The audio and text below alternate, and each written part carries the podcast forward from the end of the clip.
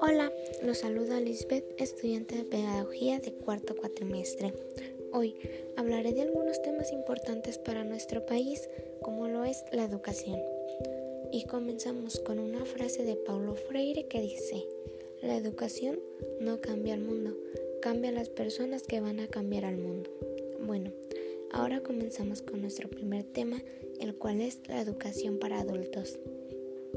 Esta educación está orientada a desarrollar estrategias que faciliten el proceso de aprendizaje a los adultos, quienes no completaron o abandonaron la educación formal. Los adultos retoman sus estudios debido a varios motivos, por ejemplo, adquirir habilidades básicas de educación como la lectura y la escritura, las cuales ya son muy necesarias en nuestra actualidad, adquirir conocimientos profesionales o seguir aprendiendo por superación personal. Tristemente, los países no le han dedicado la importancia necesaria a la educación ni a los programas de alfabetismo, ya que no gastan los recursos necesarios en ello. El 8 de septiembre se celebra el Día Internacional de la Alfabetización, fecha promulgada por la UNESCO.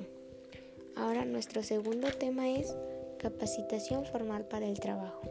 Bueno, estas capacitaciones son un servicio mediante el cual se preparan personas para que se incorporen a una actividad productiva o algún trabajo.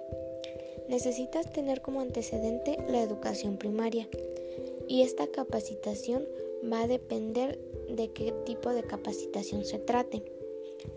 El alumno podrá elegir entre una variedad de especialidades de capacitación.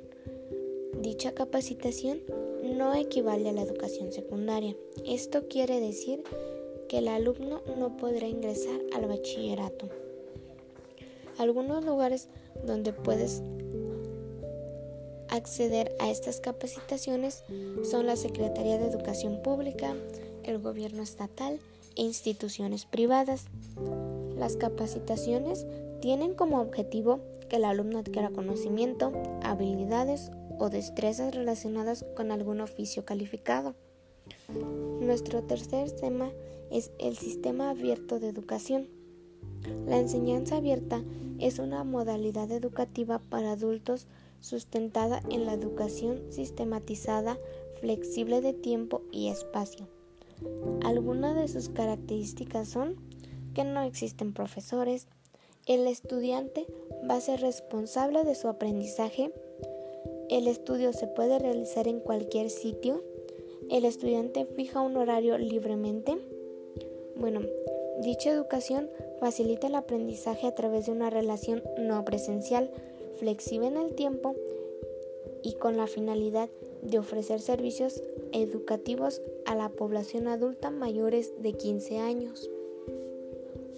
Bueno, Después de comentar todos estos temas, llego a la conclusión de que no importa la edad, siempre va a ser un buen momento para adquirir conocimientos, seguir estudiando y lograr una meta planeada.